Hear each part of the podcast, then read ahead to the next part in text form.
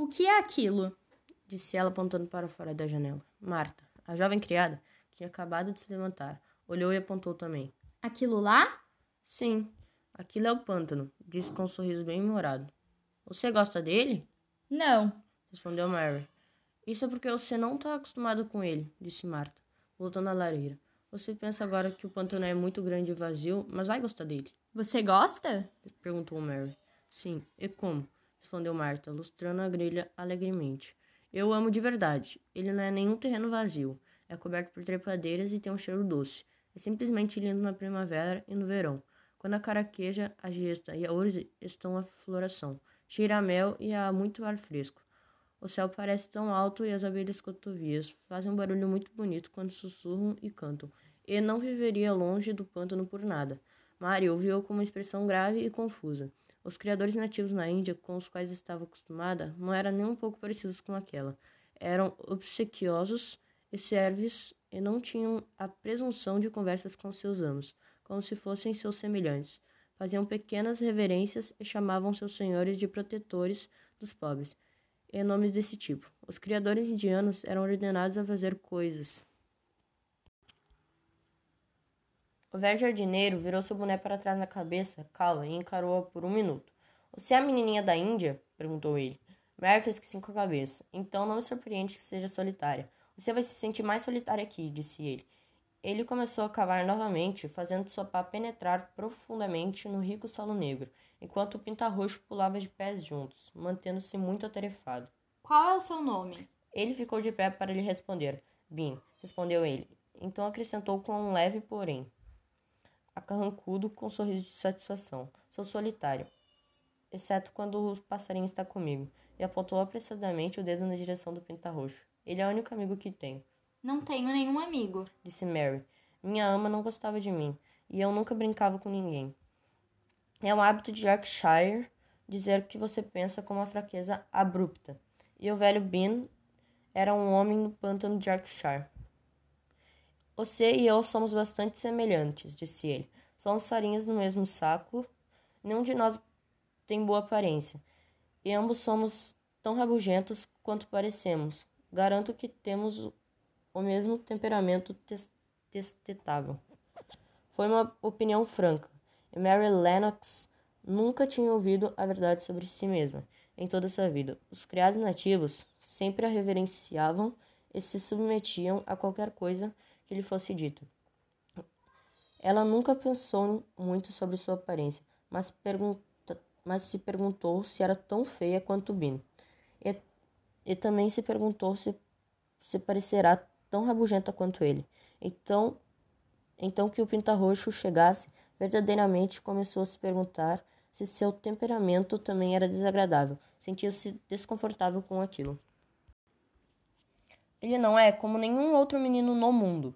Pode encantar raposas, esquilo e pássaros. Exatamente como os nativos na Índia, encantam as serpentes. Toca uma música muito suave em uma flauta, e eles vêm e ouvem.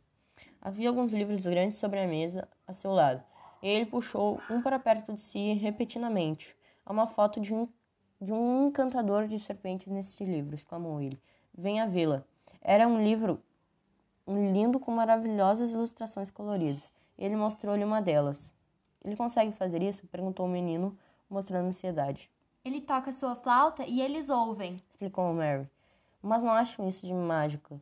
Diz, diz que é porque vive muito no pântano e conhece os jeitos dos animais. Diz que às vezes se sente como se fosse ele próprio, um pássaro ou um coelho, pois gosta dele. Acho que fez perguntas ao pinta-roxo. Foi como se conversassem um com o outro, em suaves trinados. Colin retornou para sua almofada. Seus olhos se tornaram cada vez maiores, e as manchas nas bochechas pareciam queimar. Fale mais sobre ele, disse o menino. Ele sabe tudo sobre ovos e ninhos, continuou Mary. Ele sabe onde as, onde as focas e texugos e as lontras vivem. Ele os mantém em segredo para que os meninos não achem seus buracos e os assustem. Sabe sobre tudo que cresce ou vive no pântano. Ele gosta do pântano, disse Colin. Como pode? É um lugar tão grande, vazio e melancólico. É o lugar mais bonito, protestou Mary. Milhares de coisas lindas crescem nele, e há milhares de pequenas criaturas, todas empenhadas em construir ninhos, e fazendo buracos e tocas, se sentindo felizes, cantando ou conversando em vozes esganiçadas uns com os outros. Estão tão ocupados se divertindo muito sob a terra ou nas árvores e nas urzes.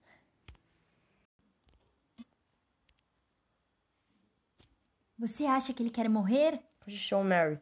Não, mas deseja que nunca tivesse nascido. Mamãe diz que isso é a pior coisa para uma criança, quando não são desejadas. As crianças quase nunca prosperam. O Sr. Craven compraria qualquer coisa que o dinheiro pudesse comprar para o pobre garoto, mas gostaria de esquecer que ele existe. Para começar, tem medo de que o garoto venha e se pareça com ele.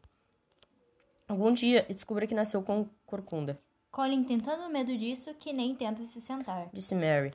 Ele disse que está sempre pensando que, se sentisse um caroço aparecendo, enlouqueceria e gritaria até a morte. E ele não deveria ficar deitado lá, pensando em coisas como essa, disse Deacon. Nenhum garoto poderia, poderia ser saudável pensando nesse tipo de coisa. A raposa repousava na grama perto dele, levantando os olhos para pedir um cachorrinho de vez em quando. Deacon se encurvou, esfregou seu pescoço delicadamente e pensou por alguns minutos, em silêncio. Logo em seguida, levantou a cabeça e olhou ao seu redor do jardim. Quando estivemos aqui pela primeira vez, disse ele, tudo parecia muito cinza. Olhe em, olhe em volta agora e me diga se você não vê uma diferença. Mary, Mary olhou e tomou um pouco de fôlego. Ora essa! gritou ela. O muro cinza está mudando. É como se uma névoa verde estivesse se movendo furtivamente sobre ele. É quase como se fosse um céu de gás verde. Sim, disse Deacon. E vai, e vai ficar cada vez mais verde até que todo o cinza desapareça. Você consegue adivinhar do que estou pensando? Sei que era algo bom, disse Mary com ansiedade. Creio que algo sobre Colin. Estava pensando Estava pensando que se ele estivesse aqui, não estaria atento aos caroços que crescem nas costas. Estaria atento atento aos brotos que surgem nas roseiras, e provavelmente estaria saudável, explicou Dico. Estava me perguntando se poderíamos alguma vez melhorar o seu humor, trazendo aqui para fora ou deixando-o ficar sob as árvores em sua carruagem. Venho me perguntando sobre isso. Penso nisso quase todas as vezes que converso com ele. Disse Mary. Eu me pergunto se ele conseguiria manter um segredo, e antes poderíamos trazê-lo aqui sem ninguém nos veja. Achei que talvez você pudesse empurrar a carruagem. O médico disse que ele deve tomar ar fresco, e se ele quiser que nós o levamos para fora, ninguém os ousará desobedecer-lhe. Ele não vai sair com a ajuda de outras pessoas, e elas talvez vão ficar felizes e ele sair conosco.